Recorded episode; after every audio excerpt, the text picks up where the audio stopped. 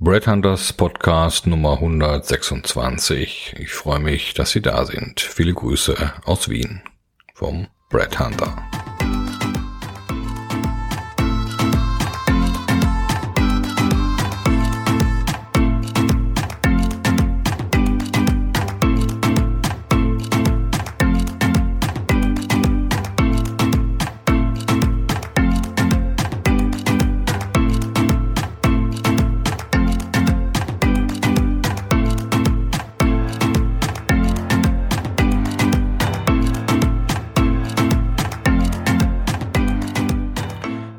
Unser heutiges Thema ist ein ganz besonderes, äh, das schon, glaube ich, seit ja, einigen Jahren immer wieder propagiert wird. Und zwar geht es um den Arbeitsmarkt für 50 plus, was falsch läuft und was wir ändern könnten, wenn wir es denn nur wollten. Dieser Blogartikel stammt vom 17. September 2018. Zugrunde liegt auch ein äh, Artikel sowie einige Videos, die Sie in dem Transkript des ähm, äh, Podcasts finden oder auch dann unter dem Blogartikel äh, in schriftlicher Form. Äh, denn ja, Links kann man natürlich immer schwierig ähm, im Podcast darstellen. Ich könnte nicht die Adresse vorlesen, ja. Ähm, gut, lassen wir das. Also, mich ärgert es seit längerem, dass ich Lebensläufe von top qualifizierten und erfahrenen Personen bekomme, der 50-Plus-Generation und diese dann nirgendwo im Job unterbringen kann. Deren Fazit ist meist nach sechs bis zwölf Monaten Arbeitssuche die Selbstständigkeit, äh, die auch in dieser Arbeitsgruppe gerade wieder boomt. Nicht nur bei den gefeierten Startups, die gerne Venture Capital gegen die Wand fahren oder etwas Neues probieren in den jugendlichen Leichtsinn, ähm, sondern eben auch bei der 50-Plus-Generation ist Startup und Selbstständigkeit wieder in, weil einfach aus der Not eine Tugend gemacht wird. Jung, unerfahren, billig und gefügig scheint mehr im Arbeitstrend zu liegen, als erfahren, sich seines Wertes bewusst und dafür etwas teurer am Arbeitsmarkt. Und genau das läuft falsch momentan. Aber woher kommt dieses ungeschriebene Gesetz, dass man für eine 50 plus Fachkraft lieber zwei billige junge Willige nimmt? Oder vielleicht sogar drei? Liegt es daran, dass jüngere Führungskräfte keine erfahrenen, älteren Mitarbeiter über sich dulden wollen, die womöglich manches noch besser wissen, aufgrund ihrer Arbeitserfahrung als der 40-jährige CXO? Oder lassen sich die Jungen leichter dominieren und für dumm verkaufen, wenn es um Zahlen und Fakten geht oder Studien, die geschönt werden, aber nicht durchschaut, da die 20-Plus-Generation mehr mit dem neuen iPhone oder Unboxing my new Mac äh, on the Job beschäftigt ist. Sind die 50-Plus äh, zu unflexibel, weil sie aufgrund ihrer Lebenserfahrung nicht mehr jeden Mist mitmachen wollen? Ich glaube, eine gewisse Teilschuld liegt sicher auch am Aufbrechen von Hierarchien, Traditionen und dem Respekt vor dem Alter, das uns die 70er Jahre gebracht haben. Die Junior-IT-Milliardäre aus dem Silicon Valley haben eine Revolution ausgelöst und die Generation äh, davor damit überrumpelt. Denn plötzlich waren Lebenserfahrung, historisches Wissen, Literatur, Kunst und Sozialkompetenz nicht mehr so wichtig wie IT-Tools, Facebook, Google-Accounts, programmieren können und so weiter. Jeder, der nicht programmieren konnte oder einen anderen Fokus hatte als die IT-Welt, gelangte aufs Abstellgleis, wenn er nicht die Flucht nach vorne antrat. Ja, selbst wir, die der Generation X haben, da mitgemacht, aber verstehen immerhin noch beide Welten, die unserer Großeltern und die der Millennials. Wir kennen die Zeiten ohne und mit Internet und wissen, wie man in beiden Welten arbeitet und Spaß hat.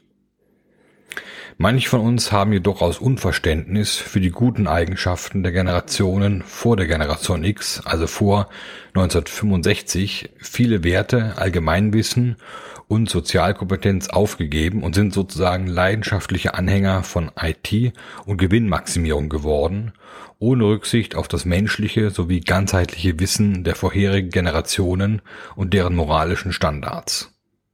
Diese Thought Leaders, die nun zwischen 40 und 50 Jahre alt sind und oft eine kleine Millennial-Armee beherrschen, sind es meiner Meinung nach, die oft die Generation 50 plus gerne allein im Regen stehen lassen, wie unter Geschwistern, wo der Jüngere den älteren äh, Geschwistern oft kritisch gegenüberstehen.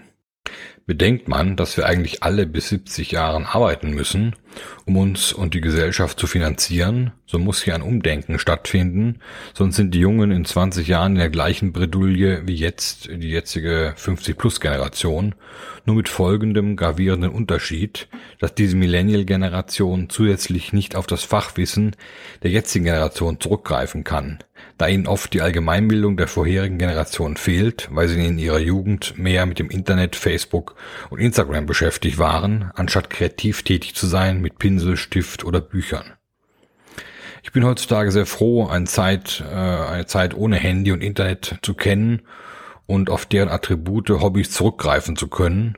Und wenn der große Blackout kommt, die Zeit ohne Strom, wüsste ich mich zu beschäftigen mit Kerzen, Büchern, Gesprächen und Kochen, äh, ja, sowie Schreiben und vielen anderen Dingen, äh, die wir einfach getan haben vor 2010.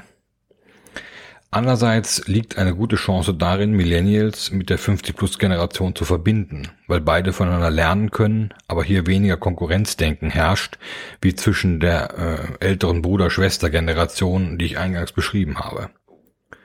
Firmen, die in die Zukunft schauen, tun sich einen Gefallen, wenn sie nicht gleichziehen, sondern Mitarbeiter zwischen 18 und 65 im Betrieb haben, denn unsere Gesellschaft besteht nun mal aus unterschiedlichen Altersgruppen und jeder wird einmal jede Altersstufe erleben mit all ihren Vor- und Nachteilen.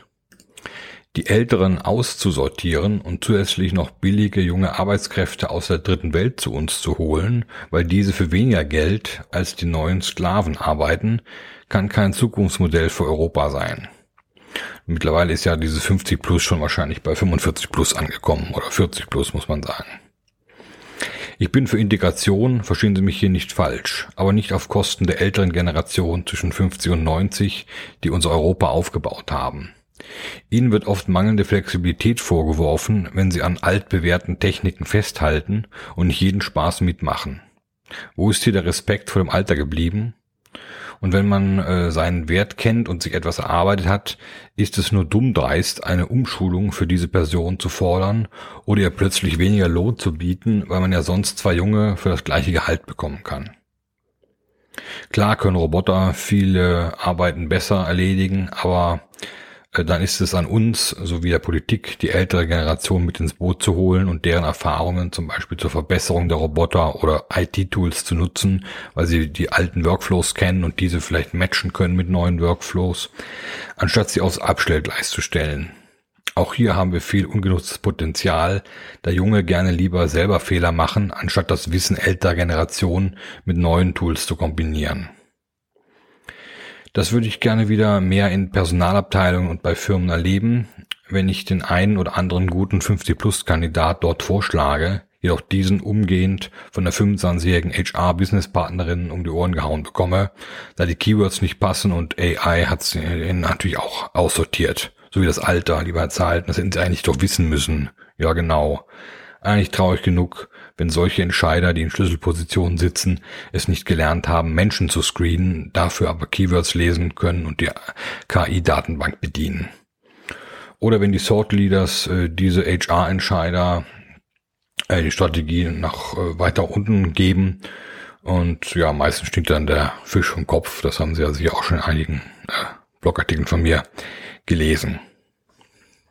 Letztendlich ist eine Gruppe immer nur so gut wie ihr schwächstes, schwächstes Glied. Soll heißen, wenn Firmen schlecht rekrutieren, können sie auch nicht innovativ sein, weil jede Innovation oder auch oft Diskus Diskussion äh, schon im Keim erstickt wird. Und dadurch entsteht dann menschliche Roboterarbeiter, welche Dienst nach Vorschrift machen oder kündigen. Es hängt also alles immer wieder zusammen und Einsparungen im Recruiting äh, der wichtigsten Schnittstelle einem Unternehmen bringen einen da nicht weiter.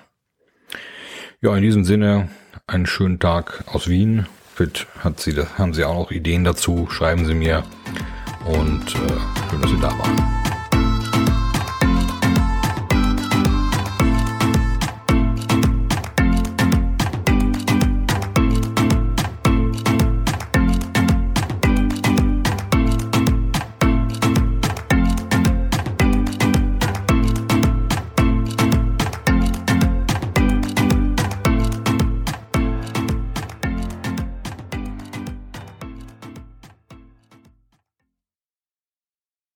Ja, herzlichen Dank, dass Sie diese eine äh, Brett Hunter Podcast Folge angehört haben.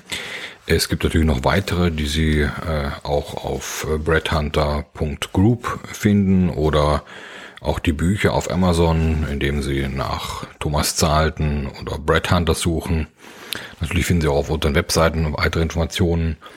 Ähm, weitere Podcasts wären zum Beispiel über echtes Unternehmertum ohne Startkapital und die letzten 30 Monate bei Brad Hunter oder der 50-jährige Systemfehler in der Personalberatung plus Smart Global Headhunting Speedboats oder ein Schritt zurück, um zwei Schritte nach vorne zu machen oder wie der Phönix aus der Asche nach dem Totalschaden von Brad Hunter 2008.